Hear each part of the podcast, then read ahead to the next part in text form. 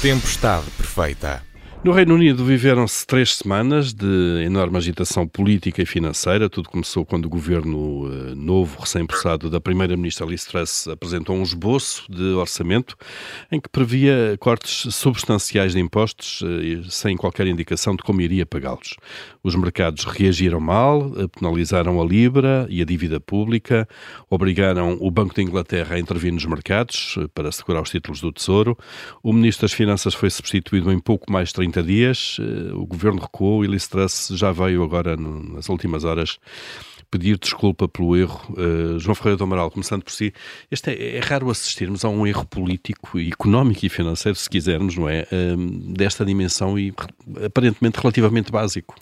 Sim, é relativamente básico. Uh, parece que as pessoas ainda não sabem exatamente o que é, que é globalização, não é? Um país que, aliás, foi o grande campeão da globalização e, e que vive, em certos termos, na parte financeira dessa mesma globalização, acaba por fazer um, um, um erro brutal que é subavaliar o impacto que uma medida pode ou não justificar-se do ponto de vista interno, não é isso que eu vou discutir, mas que tem certamente efeitos externos e desvalorizou esse impacto de uma forma brutal. A partir daí, enfim, podia, poderia ter seguido uma situação de pânico, felizmente, digo felizmente que isto iria, nos ia afetar a todos. Claro. Não, não sucedeu, mas esteve próximo disso. E, e, isto prova bem como, de facto, a globalização torna muito difícil gerir as economias de acordo com os seus eh, objetivos próprios de cada uma e que, pelo menos no, no contexto atual, não é possível fazer-se tudo, mesmo aquilo que à partida poderia ser necessário, para uh, uh, atingir os objetivos de, da política económica. Portanto, uh, isto é uma lição, digamos assim, repito, para quem, para um país que não, à partida não deveria ter precisa, necessidade de, dessa lição, para, para o que sucede quando, quando, quando, não se tem em conta os mecanismos globais hoje em dia. Claro. A Vera Gouveia Barros, lições a tirar disto também? Há várias.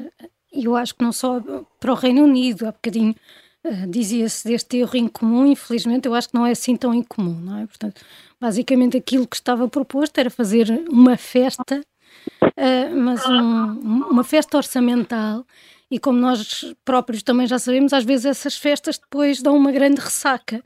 Aqui uh, foi evitado porque os, os mercados, esse, esse ente que nós às vezes, à semelhança do Estado, gostamos de achar que é um que é um terceiro, mas que na verdade é um conjunto de indivíduos que somos nós, disciplinaram, disciplinaram a coisa e, e perceberam... Contra aquilo que poderia ser uh, o, o preconceito, se quisermos, que é os mercados gostam de cortes de impostos. Gostam, mas gostam de cortes de impostos em que as contas estejam bem feitas e que não levem depois a um buraco orçamental que iria ter de ser financiado se fosse ou através depois da subida desse, do, dos impostos que se tinham descido ou através da emissão monetária que levaria a que a Libra se desvalorizasse, não é? Porque uma moeda, no fundo, é, tem, tem certas características semelhantes às batatas. Se eu tiver muitas batatas no mercado, o valor da batata desce. É a mesma coisa com a Libra. Se eu, se eu começar a emitir muita, muita moeda que depois não tem uma, uma correspondência à atividade económica, eh, for só para cobrir buracos orçamentais, é óbvio que o valor dela também vai descer e, portanto, foi isto que, que basicamente aconteceu, eh, vendo aquilo que, a, que, a que este programa iria conduzir, os mercados reagiram uh, por antecipação. Claro, com a, prudência, com a prudência que o, que o governo devo, britânico Mas não, devo não, saudar não, a assunção do erro. Isto, que, que agora, demorou, agora, de, agora, demorámos, mas chegámos agora, lá. Claro. Acho, acho que fica bem. António Nogueira Leite, um, o, que, o, o, o que é que se passou aqui? Foi um erro de desenho das medidas? Foi a forma como foram implementadas ou foi tudo, basicamente? Uh, bom dia. Não, eu penso que houve aqui vários erros. Uh, um, claramente, teve a ver com o facto de que, nomeadamente, os gestores dos fundos de pensões da City uh, não viram com bons olhos esta redução tão grande de impostos sem a devida contrapartida do lado da despesa e, portanto, uh, assumiram que as finanças públicas inglesas iam entrar numa economia que tem estado em perda, uh, nomeadamente em termos relativos, com, por exemplo, comparando com a União Europeia, de onde a Grã-Bretanha saiu há pouco tempo, uh, não acharam possível e sustentável uma medida de política orçamental uh, que gerasse um desequilíbrio tão grande na, nas contas do Estado. E, portanto, reagiram negativamente, basicamente saindo da zona da Libra. E, portanto, vendendo. Isso teve que levou a intervenções de sentido contrário por parte do Banco de Inglaterra, como já sabemos, e como já também foi dito, à mudança de política do governo. Há um outro aspecto aqui importante eh, que eu gostaria de acrescentar, que é, ou dois, que é a grande degradação da vida política britânica e a grande falta de confiança das pessoas nos principais agentes políticos. Uh, não foi apenas Boris Johnson, portanto, isto já vem um pouco de trás. Boris Johnson foi, digamos, o zénite uh, da falta de credibilidade, porque na verdade era uma pessoa que dizia uma coisa, fazia outra, que mentiu, está comprovado várias vezes sobre assuntos uh, da maior importância. Portanto, esse é um aspecto, é uma questão de credibilidade dos agentes políticos. Uh, uh, Liz Truss é também uma pessoa conhecida por mudanças permanentes e repentinas de opinião, portanto, ela já foi tudo, ela já foi republicana, já foi do Partido Liberal Democrata, que é um partido hum. próximo da social-democracia e mais próximo do Labour do que dos conservadores, em termos de política económica, eh, e de repente transformou-se, digamos, numa, enfim, numa Margaret Thatcher sem rigor, digamos assim. Uh, por outro lado, um outro aspecto que também é aqui relevante uh, tem a ver com o facto de que o Partido Conservador, nos últimos anos, tem sido um partido bastante despesista, ou seja, a despesa pública britânica está numa dinâmica de forte crescimento. enfim, de alguma forma, em termos de políticas públicas, muito pouco, excetuando a parte fiscal, mas na parte da despesa, muito pouco distinguiria Boris Johnson de Keir Starmer ou, ou outro uh, líder do partido uh, do Partido Trabalhista. Trabalhista. Admito, Aliás, provavelmente Tony Blair foi mais conservador a esse nível ah, do que alguns conservadores, não, não é? Uh, sem dúvida. E acho que o próprio atual líder, Sir Keir Starmer, seria mais conservador em termos de despesa do que são os conservadores atualmente. E, portanto, é nesta uh, neste conjunto de políticas que gerariam um enorme desequilíbrio, numa situação que já é uma situação difícil, com uma dinâmica de enorme crescimento e total falta de credibilidade dos responsáveis, nomeadamente do Partido Conservador, uh, que a reação foi uma reação de, fuga. As pessoas, por e simplesmente, decidiram não ter os ativos uh, uhum. numa situação com os matizes que estavam por trás da decisão uh, do, do Sr. Karteng e da própria Sra. Tass, e que realmente, enfim, levou à saída do Ministro das Finanças, do, do Chanceler, do Tesouro e à entrada de um novo chanceler que vai fazer uma política. Que, que vai fazer o contrário daquilo que, que, que tinha sido anunciado pelo Tesouro, claro. E a Primeira-Ministra numa situação política, enfim, de enorme fragilidade. Claro, João Ferreira do Amaral, isto eh, mina a confiança, obviamente. Eh, a credibilidade recupera-se de uma coisa destas.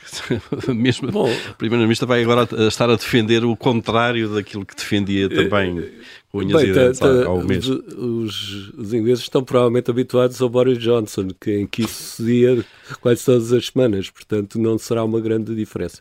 Mas penso que, que certamente a credibilidade estará afetada, não só a credibilidade interna, como até externa porque uma, um outro aspecto que é interessante que, que, que notei nesta, nesta situação foi que os governos eh, não, não gostaram muito desta, desta eh, possível medida de descida de impostos que estava prevista. E viu-se inclusivamente o presidente norte-americano, uma atitude que penso que não é muito comum, a criticar fortemente esse passo. E porquê? Porque, por um lado, não é nada popular em, face aos outros governos fazer uma, uma, digamos, uma medida de aumento de competitividade por uma descida de grandes claro. impostos. Não é? Isso é algo que eh, deve haver alguma concertação a nível mundial, pelo menos entre as grandes economias. Por outro lado, eh, de facto, a instabilização do sistema financeiro foi, foi, foi nítida e, portanto, isso também causa problemas adicionais aos, aos diversos países. Portanto, não foi só os mercados, foram também os governos que uh, avaliaram como muito negativa esta, esta medida. E essa falta de credibilidade externa uh, também se pega, não é? E fica colada. E, portanto, eu não creio que haja grandes hipóteses de um futuro risonho pelo menos para já, para, para a Primeira-Ministra. É? Claro, e para, para este governo. Uh, Vera, já há pouco falámos disso, um bocadinho a ideia de que uh, os mercados, por regra, uh, são mais liberais, gostam de cortes de impostos, também se forem feitos em pessoas com mais rendimentos, mas aqui parece que a disciplina foi imposta, de alguma maneira, também em parte por esses, por, por, por esses entes que não, não têm rosto, de alguma maneira, não é?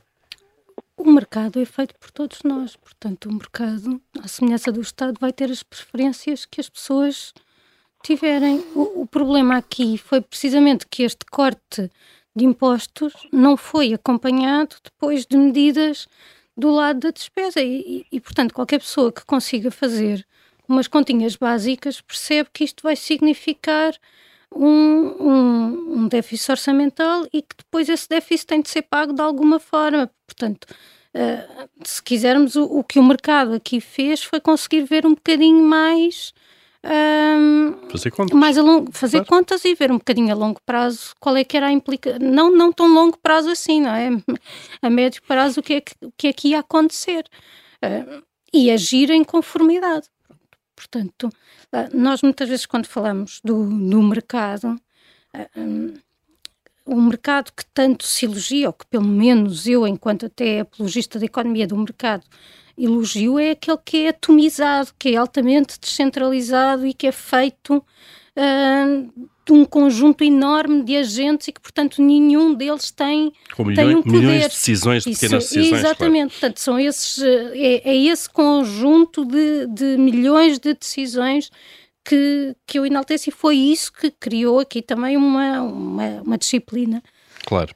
António, uh, leituras, eh, são possíveis leituras disto? E, aliás, o, o assunto saltou naturalmente também para, alguma, para alguma discussão interna partidária cá em Portugal, do estilo, estão a ver o que dão as políticas liberais e como aquilo pode correr mal. Isto era uma política liberal, António, ou nem, nem, nem isso podemos chamar? Enfim, cá em Portugal uh, estigmatizamos as políticas liberais, mas ao fim de 20 anos de políticas do PS estamos como estamos, não é? Portanto, acho que não vale a pena grande discussão sobre, sobre a realidade fantástica que fomos capazes de construir nestes 20 anos. Uh, não, quer dizer, a, a, iniciativa liberal fala por eles, mas uh, o, enfim, há muitos liberais que defendem boas contas. Eh, aqui estava algo que eu acho altamente improvável. Aliás, primeiro, há muita evidência empírica que aponta para eh, a não evidência de que grandes taxas, grandes baixas de taxas, sobretudo nas pessoas de mais rendimento, criem eh, um grande crescimento em resultado simplesmente da baixa de taxas. Eh, esse é o primeiro aspecto. O segundo aspecto, que, que, também é aqui importante, é que eles estão a baixar as taxas sem fazer a correspondente, enfim, com uma política socrática do lado da despesa, digamos assim, eh, de, ou, ou Fernando Teixeira dos Santos, quer dizer, ou, ou outros, uhum. de, de, aumento, de aumento da despesa, continuava o seu padrão de, de, de subida. Aliás, temos notícias hoje do Ministro da Defesa a dizer que se não lhe permitirem os aumentos eh, que estavam pensados para a defesa, ele sai. Eh, são notícias desta manhã, o secretário da Defesa do Reino Unido, eh, mas, portanto, eh, e, e, num ambiente de enorme incerteza, é óbvio que é preciso, eu acho, ir muito para além da ousadia para faz, fazer uma proposta destas. Portanto, com um governo recém-chegado, com pessoas que não eram propriamente credíveis perante a opinião pública e, e perante, enfim, os atores do mercado. Como dizia a Vera, e bem, são, somos todos nós os que investem. Por outro lado, também numa situação em que não se fazia em que de alguma forma se fazia aqui uma melange entre uh, políticas de baixos impostos e de grande despesa. Não conheço nenhum liberal que defenda isso, não é? Quer dizer, claro. a senhora Tassa, aparentemente, uh, mas ela agora já não é liberal, ela aliás diz, enfatiza frequentemente que já foi e que hoje em dia é conservadora. Ora, isto é o, é o oposto do que um conservador faria, que é destruir o saldo orçamental de uma penada. Portanto, claro. acho que basicamente uh, temos aqui, obviamente, uh, influências de, enfim, temos aqui, claro, uma base ideológica, mas é uma base ideológica altamente confusa. Depois as transposições para para Portugal são as habituais. Não é? São Sim, habituais. depois ao aproveitamento, obviamente. A Vera, a Vera queria acrescentar qualquer coisa, não? eu já estava aqui a fazer... Fazer um gesto, eu percebi. A, a fazer comentário. Não, há bocadinho quando o António uh, dizia dos liberais que, que defendem contas certas, acho que é uma descrição que se, que se me aplica. Uh, portanto, não há nenhuma, não há nenhuma incompatibilidade. eu acho, eu acho que de facto em Portugal há muito esta falta uh, de, de, posicionamento, eu chamo-lhe aristotélico, que é vamos discutir conceitos, vamos clarificar conceitos para sabermos todos do que é que estamos a falar quando usamos determinados termos. E liberal é um desses que se presta a, a muitas, a muitas confusões, sim, eu eu as pessoas não, autodenominadas eu... liberais que me parecem mais anarcocapitalistas, aqueles que gritam imposto é roubo. António, para assim. terminar? Não, eu ia dizer que os anarcocapitalistas são um dos alvos frequentes da, da minha, eh, enfim, da minha contestação na, nas redes sociais. Portanto, ser liberal não tem nada a ver, primeiro com ser membro da IEL ou não. Eh, isso é logo o primeiro aspecto. Há aqui uma tentativa de monopolização de algo que, que é muito amplo e há liberais de, de, de, de muita forma efetiva. Eh, por outro lado, em Portugal eh, há muitos anos que é estigmatizado. As pessoas em Portugal é quase mais fácil, na opinião pública, ser defensores de regimes ditatoriais, nomeadamente se forem de esquerda, é muito mais fácil ser putinista do que defender o mercado, que é uma coisa verdadeiramente excepcional e ajuda a explicar o atavismo da sociedade portuguesa e a debilidade da nossa economia. Podemos então, uh, aqui em consenso, dizer que aquilo que se passou na Inglaterra foi um OPNI, um objeto político não identificado, porque de facto não conseguimos aqui rotulá-lo nem metê-lo nem, nem metê-lo em nenhuma, nenhuma gaveta. Vamos abrir aqui o nosso comitê de crédito, como habitualmente. Vera, o que é que aprova esta semana? Eu esta semana vou aprovar a continuidade do programa de remoção de amianto, é um, um já conhecido artigo da lei do, do, orçamento, ainda sob a forma de proposta. Uh, eu espero que isto vá desaparecer em breve, não é? Porque após sucessivos... É um copy-paste de, de, desse artigo em sucessivos sim, orçamentos. Sim, mas eu suponho que os trabalhos de remoção de amianto têm estado a, a ser feitos. É suposto haver um relatório sobre isso. Eu confesso que não o encontrei. Também agora não fui procurá-lo assim muito, eh, muito cuidadosamente, mas eh, o amianto deixou de ser usado quando se descobriu eh, que era problemático e problemas graves, portanto, o estoque de edifícios com amianto é limitado e eu imagino que estejamos a chegar ao fim deste programa que é importante por questões de saúde pública. Muito bem, está aprovado. António, qual é a sua aprovação desta semana? Olha, a minha aprovação desta semana vem da semana passada e, e tem a ver, uh, após comparação que realizei com aquilo que são propostas de orçamentos de uma série de outros países, uh, de facto a evolução positiva que está projetada e esperamos que se venha em larga medida a verificar de redução do peso da dívida no produto na, na economia portuguesa.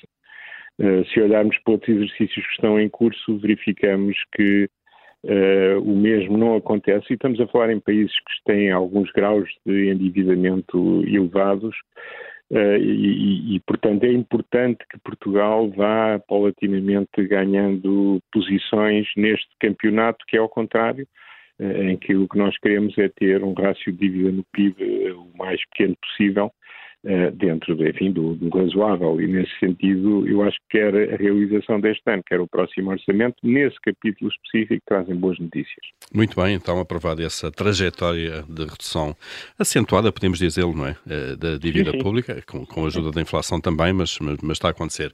João, qual é a sua aprovação desta semana? Uh, alguma recuperação da natalidade este ano, relativamente ao ano passado, que que foi afetado pela pandemia, mas que também já era uma, uma evolução que vinha de trás, que é da natalidade, portanto é positivo, embora o saldo natural, ou seja, a diferença entre os nascimentos e as mortes, continue a ser negativo embora menos negativo, e isso aponta para, enfim, para a necessidade de nós termos uma política demográfica que atraia pessoas, principalmente de idade jovem, idade ativa, para, eh, como imigrantes em Portugal. É? Claro, sim, boas notícias, já não temos alguns anos, de facto, nascerem mais bebés, não é? Exato. Isso é bom. Vera, e os chumbos, o que é que, o que, é que chumba esta semana? Eu vou chumbar aquilo que é, nós tivemos ontem o dia dedicado à erradicação da pobreza e, portanto, tivemos algumas notícias, nada que para quem anda atento seja uma enorme surpresa, mas tivemos conhecimento de alguns números relativos à pobreza em, em Portugal e são preocupantes. Eu vou chumbar esta situação e aquilo que não tem sido feito para estruturalmente uh, combater esta situação. E quando eu digo estruturalmente, estou a falar não de dar uma rede a estas às pessoas em situação de pobreza, que eu acho extraordinariamente importante, a questão das transferências, o permitir uh, ah, um, haver um, um rendimento de, de, pelo menos, de subsistência, mas depois uh, é preciso olhar para os fatores estruturais e aqui eu elegeria a questão da educação, que tem sido tão maltratada uh, e que, inclusivamente, não tem permitido que seja aquilo que funciona como um elevador social e que permita às pessoas que saiam uh, destes, uh, destes uh, círculos de pobreza. Nós sabemos que em Portugal. Um, infelizmente, a pobreza é uma coisa que se herda Exato. e isso é extraordinariamente preocupante e merece o meu chumbo. Muito bem, está chumbado então, no fundo, aquilo que não tem sido feito para combater a pobreza. António, e o que é que chumba esta semana? Olha, eu chumbo uh, uh, a continuada uh, falta de cuidado no, nas políticas a nível dos países da OCDE, portanto não estou a falar de Portugal em concreto, na resposta aos problemas da inflação junto dos mais vulneráveis, portanto, as perdas de rendimento real, que em alguns casos levam inevitavelmente à ajuda uh, através de, enfim, de, do orçamento, com transferências que permitam resolver os problemas mais agudos de, de perda de rendimento real, uh, que em alguns casos são imediatamente problemas de, subsistência, e por outro lado também os problemas de resolução uh, das questões que decorrem da crise energética que estamos a viver, e, que, e o relatório, o último relatório da OCDE, o que mostra é que a generalidade dos países da OCDE eh, têm sido muito pouco focados nas medidas e têm tido medidas de caráter generalista e generalizado,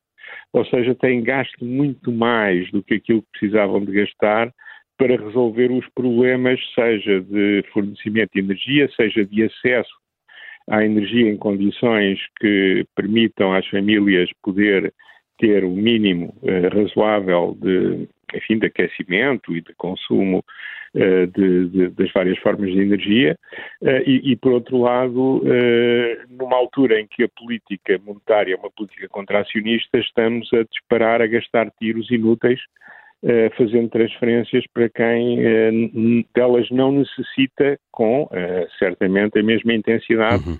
do que aqueles que estão em condições favoráveis. Portanto, aliás, na, na linguagem enfim, o inglês, que agora é, é quase língua franca entre os economistas, infelizmente, uh, digamos que as medidas são pouco targeted, ou seja, são pouco focadas pouco orientadas, uh, naqueles que efetivamente claro. necessitam e, e, e, por outro lado, podem levar, em alguns casos, não é o nosso, mas poderão levar, em alguns casos, a uma política contraproducente, produzindo efeitos de aumento do problema cujas consequências estão a tentar mitigar através dessas mesmas transferências. E, portanto, convinha que os governos tivessem atenção a isso e utilizassem uh, o seu esforço de uma forma localizada, focalizada, muito mais eficaz e resolvendo os problemas daqueles que efetivamente têm problemas e não dando digamos, windfalls, não dando, enfim, uh, não desperdiçando recursos públicos com aqueles que neste momento deles não carecem, com a possibilidade ainda de gerar efeitos contraproducentes em Muito termos uh, da política orçamental. Está então chumbada essa estratégia pouco acertada e focada. João, uh, qual é o seu chumbo?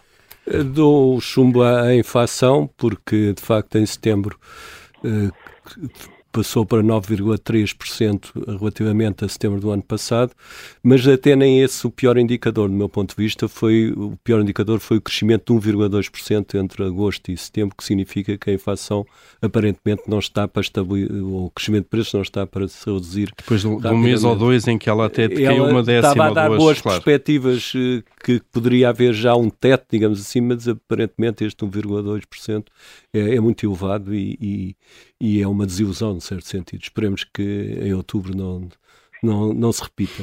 Vamos ver então. Muito bem, está uh, completo o nosso Comitê de Crédito, que fecha aqui e volta na próxima semana.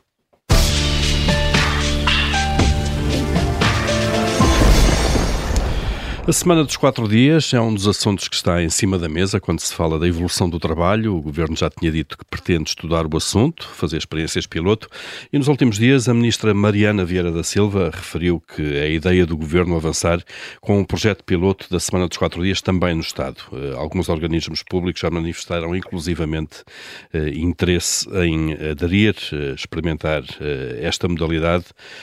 António Nogueira Leite, é boa ideia testar isto e testar isto no Estado? Uh, e como é que isto pode e deve ser feito de alguma maneira depois da decisão? Bom, uh, eu devo dizer que, não sendo, como aliás já se viu em programas anteriores, uh, contra os estudos piloto e tentar perceber em que medida é que estamos ou não no ponto de evolução em que vamos passar da semana das 5 para os 4 dias, eu penso que esta não deveria ser a prioridade número um do Estado. Eh, porque nós continuamos a ter, uh, enfim, problemas mais graves e transversais no Estado para os quais não há aparentemente nenhuma vontade de solução. Estamos a ver com, enfim, as, o estabelecimento de carreiras e de incentivos adequados em muitas das áreas de atuação e de gestão de recursos humanos do Estado, Uh, temos, uh, enfim, agora com os 4 mil milhões do PRR que supostamente vão ser utilizados para a transformação digital, há uma alteração brutal, ou deveria haver uma alteração brutal e altamente positiva se fosse levada a cabo uh, de processos, de procedimentos, de próprias organizações e em cima disto tudo vamos meter uns protótipos de, de, enfim, de, de, de, teste a semana de quatro dias, que eu aposto uhum. que é a única coisa que vão fazer. Uh, acha que vão ficar pelos pelo teste? Uh, não, e se calhar até vão passar em alguns serviços. Repare, uh, a mim não me admira nada. Nós temos muitos serviços públicos em que as pessoas ainda estão em teletrabalho. Uhum. Uh, e, e, onde as pessoas não atendem os telefones, serviços ao público. É? Estou a falar de, de, vários exemplos. Ainda a semana passada consegui finalmente, ao fim de meses, sentar-me numa conservatória do registro perdial entregar os papéis todos e dizerem estamos um bocadinho atrasados, em fevereiro contamos dar-lhe uma resposta. Ora bem, eh, isto é, e não estamos a falar de uma coisa nada extraordinária, atenção. Uh, estamos a falar de uma coisa do foro pessoal e de, enfim, com uma dimensão relativamente simples. Uh, uhum. Portanto, eu, eu, eu, penso que uh, enfim, há muita coisa para melhorar no funcionamento do Estado. Há coisa, o Estado está a funcionar a, a, níveis completamente diferentes, portanto o Estado, é, aliás, é, é, bastante heterodoxo e, portanto, tem, tem níveis de intensidade uh, de, de, utilização do fator de trabalho bastante diferentes e, e há pessoas que, para, para, as quais, enfim, a situação pandémica já acabou há muito, há outros que aparentemente ainda estão uh, no meio da pandemia. Uh, e, e, portanto, uh, há claramente aqui um problema de gestão de recursos humanos, de gestão da organização, de estabelecimento de objetivos, de estabelecimento de níveis de qualidade de serviço, etc, etc. Portanto, não há gestão. Claro, temos falado em, disso. Em termos reais, claro, não há gestão, claro. temos falado nisso. Portanto, Portanto acha que não é uma prioridade, de facto? Não, porque eu acho, regime. quer dizer, eu, eu acho que há coisas que são mais importantes que não estão a ser feitas e que vão ser passadas para trás, porque, entretanto, vamos começar hum. a fazer N pilotos. Provavelmente é evidente que há uma tentação grande para ter isto como resposta, nomeadamente à perda brutal de, P Pois, era, era por aí, deixe-me ouvir, deixe-nos ouvir eu aqui. Estou a ver claro. a grande inteligência política do maior político da nossa geração e dos seus uh, paniguados a pensar, é isto é ótimo, porque eles vão trabalhar menos e, eh, portanto, têm aqui, como não há redução de salário por trabalharem menos. Trabalham menos, claro. João Freire Amaral. Se for isto, é, é, por um lado, não fazer o que tem que ser feito e, por outro lado, estragar uma ideia que é uma ideia que não é de por fora. Eu não sou contra a semana de 4 horas. Mas é utilizá-la utilizá pelas, pelas más razões, claro. E pelas boas razões, porque há boas razões para ter uma semana de 4 horas, de 4 dias. João Freire do Amaral, acha que pode haver também aqui a tentação da parte do Estado nesta compensação? Não, não, não vos podemos pagar muito mais, aliás, temos claro. falado disso abundantemente, é, mas uh, tomem lá um dia, um dia mais na semana. Claro que, que é uma forma de que o Estado tem de negociar mais facilmente face à situação de rendimentos dos funcionários públicos, de facto é muito negativa. ou tem sido muito negativa. Eu, do meu ponto de vista, considero que é oportuno estudar a questão, mas é completamente inoportuno avançar para isso, para este tipo de, de, de redução uh, no, no, setor público. Deve-se estudar, mas é cedo para, para avançar. E por as razões que, aliás, o António diz, e eu, eu se, uh, por mim concordo inteiramente, e até sou talvez mais mais ainda incisivo nessa parte, é porque o Estado hoje tem processos quase medievais de funcionamento em muitos serviços. Por exemplo, a justiça, não digo que seja quase medieval, mas é um sistema que está. Não, não falo do ponto de vista da qualidade das sentenças, disto não sei não é isso. Do ponto é, de vista é orgânica, orgânica administrativa, claro. etc., são, são tempos uh, para além do tempo normal da justiça, que já que sabe. Vai desde o cozer processo, seja com Sim, linha e agulha. Tudo, depois faltar tipo o papel, coisas, como, claro. como recentemente apareceu, como não sei o quê. E isto é o pão nosso cada dia no Estado.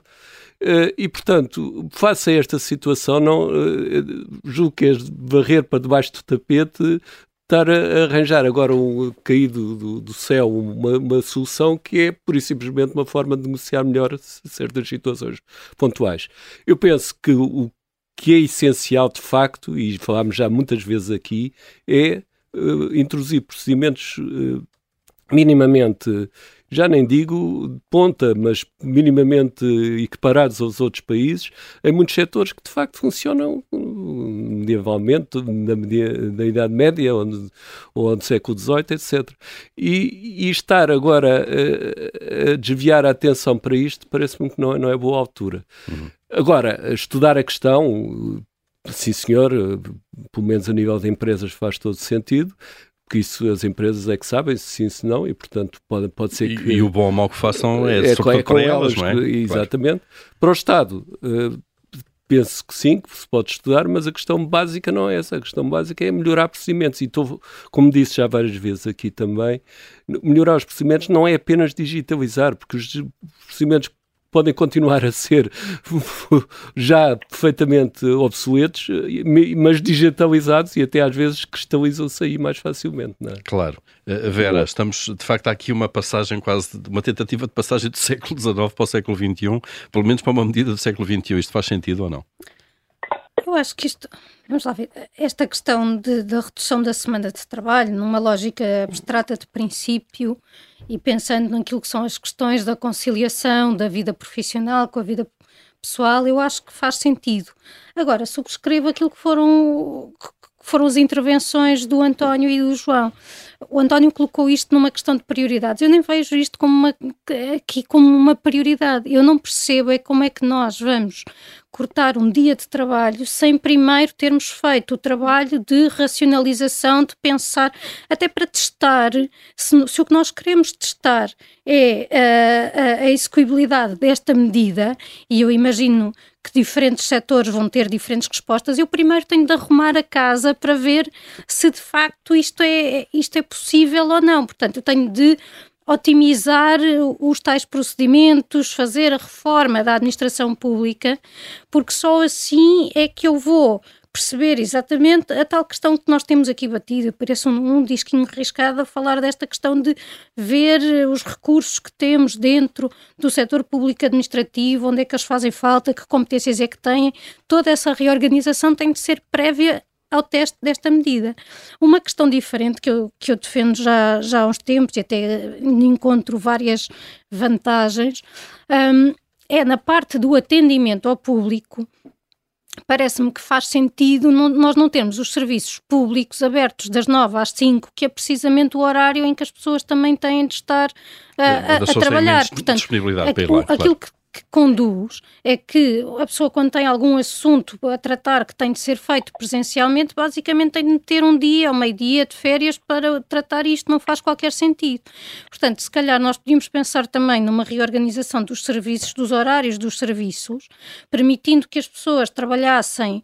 Um, quando eu digo por turnos, não estou a pensar aqui em colocar as pessoas com uma vida completamente uh, sem saber uh, a que horas é que eu entro hoje, mas uh, começar a abri-los mais cedo, a fechá-los mais tarde e a permitir que as pessoas começando a trabalhar mais cedo, também trabalhem menos horas por dia. Isto é uma medida que me parece que faz sentido, mas que uhum. não se confunde com esta questão dos, dos quatro dias, dos mas, quatro mas dias. já que se mexe nos horários e tempos de trabalho, uh, podia-se pensar nisso de Acho que alguma se podia maneira. pensar Claro. nisso e acho que se podia pensar em todos os recursos que estão na administração pública hoje a fazer, não se sabe muito bem o quê e provavelmente a serem. eh, a sentirem-se alienados, se calhar também nestas funções de atendimento, onde, onde se sente muitas vezes eh, que há falta de recursos. Uhum.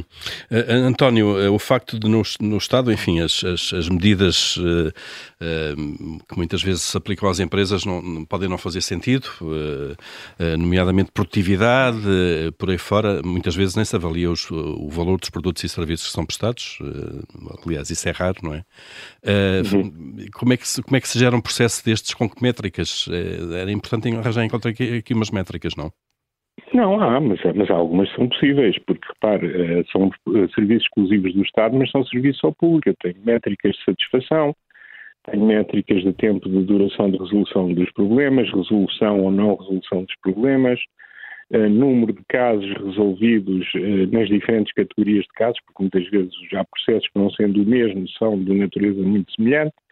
Portanto, eu posso, não em todas as atividades, da mesma maneira que na empresa, é onde eu tenho, por exemplo, mais dificuldade em avaliar eh, alguém que está a lidar com o público e a resolver problemas dos clientes, Uhum. eh, do que eh, alguém que eh, eh, está no início de carreira numa área de planeamento estratégico. É um bocadinho, são, são métricas diferentes, são avaliações diferentes.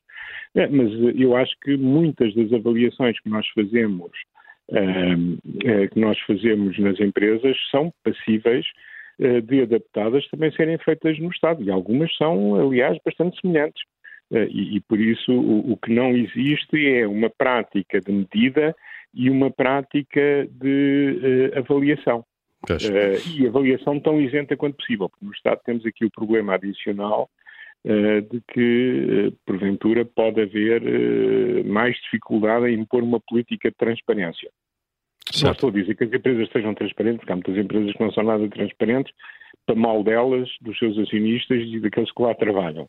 Eh, mas o que é facto é que isso é possível e, e existem vários exemplos, eh, não é preciso ir fora da Europa, aliás, os melhores exemplos eu julgo que estão na Europa, eh, de, de medida, enfim, da, da qualidade do trabalho que eh, os organismos e as próprias pessoas que colaboram, que trabalham nesses organismos, acabam por desempenhar. Assim haja vontade, claro, de avançar Não é transformar o, o Estado em, eh, no filme de Chaplin e os tempos modernos, é? que já só é uma referência para os mais velhos, mesmo assim já não, não éramos nascidos nem pouco mais ou menos quando o filme É, saiu. é um clássico já. Mas ouvimos, mas é um clássico. Eh, Mas é, é possível medir e é possível valorizar os bons desempenhos em função dessa medição. Muito bem, assim haja vontade de fazer. Vamos rapidamente para o fim da nossa tempestade perfeita. Vamos aqui ao momento de tirania. Eh, João, eh, se mandasse, o que é que faria? faria, daria a máxima atenção e criaria o, o que fosse necessário em termos de acompanhamento eh, para a realização do investimento público para o ano que vem, porque é determinante do ponto de vista do crescimento económico. Eh, e o crescimento económico, por sua vez, enfim, esperemos que seja aquele que, apesar de tudo, que está no orçamento, que, que eu que já aqui referi, me parece possível, mas não é à, à partida fácil.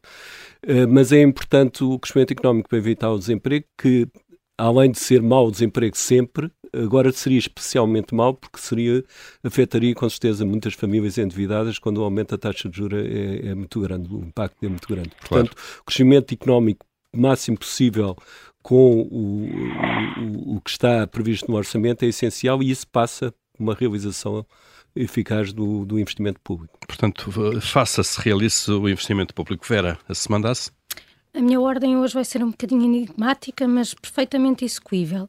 Uh, vou não mandar, mas pedir, vou pedir aos nossos ouvintes e a quem eles decidirem passar a palavra que uh, procurem no portal das finanças sua, o seu domicílio fiscal, a informação relativa ao seu domicílio fiscal.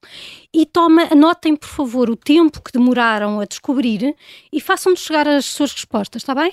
Pronto. É aqui Toda a gente à ordem. procura da Toda do a gente à domicílio procura do domicílio fiscal no, portal, das, finanças. finanças. E a dizer-nos quanto tempo é que demorou. Isso. Vamos lá ver se, se vamos ter resposta a isto. António, se mandasse?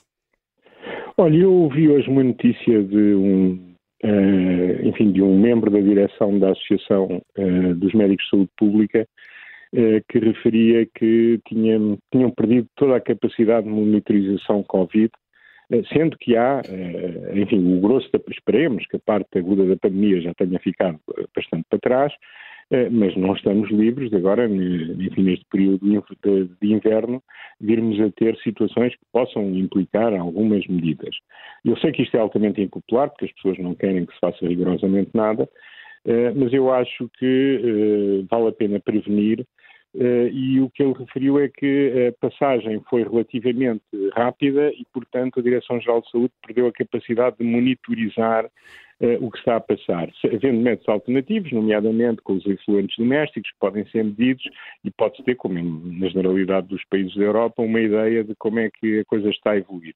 Eu acho que era importante que isso pudesse ser posto, não para pôr as pessoas em casa, mas para podermos programar, eh, enfim, as atividades clínicas e programar a nossa vida em sociedade de uma forma tranquila, mas em que eh, não voltamos ainda, infelizmente, a 2019. Claro, portanto, nem tanto ao mar, nem tanto à terra, não é? Exatamente. Claro, algum equilíbrio. Muito bem, António, Vera, João, eh, que fizemos mais uma tempestade perfeita, que fica por aqui. Agora estamos aqui em estúdio também, estivemos no YouTube e no Facebook do Observador. Voltamos para a semana e até lá pode também sempre ouvir-nos em podcast nas plataformas habituais.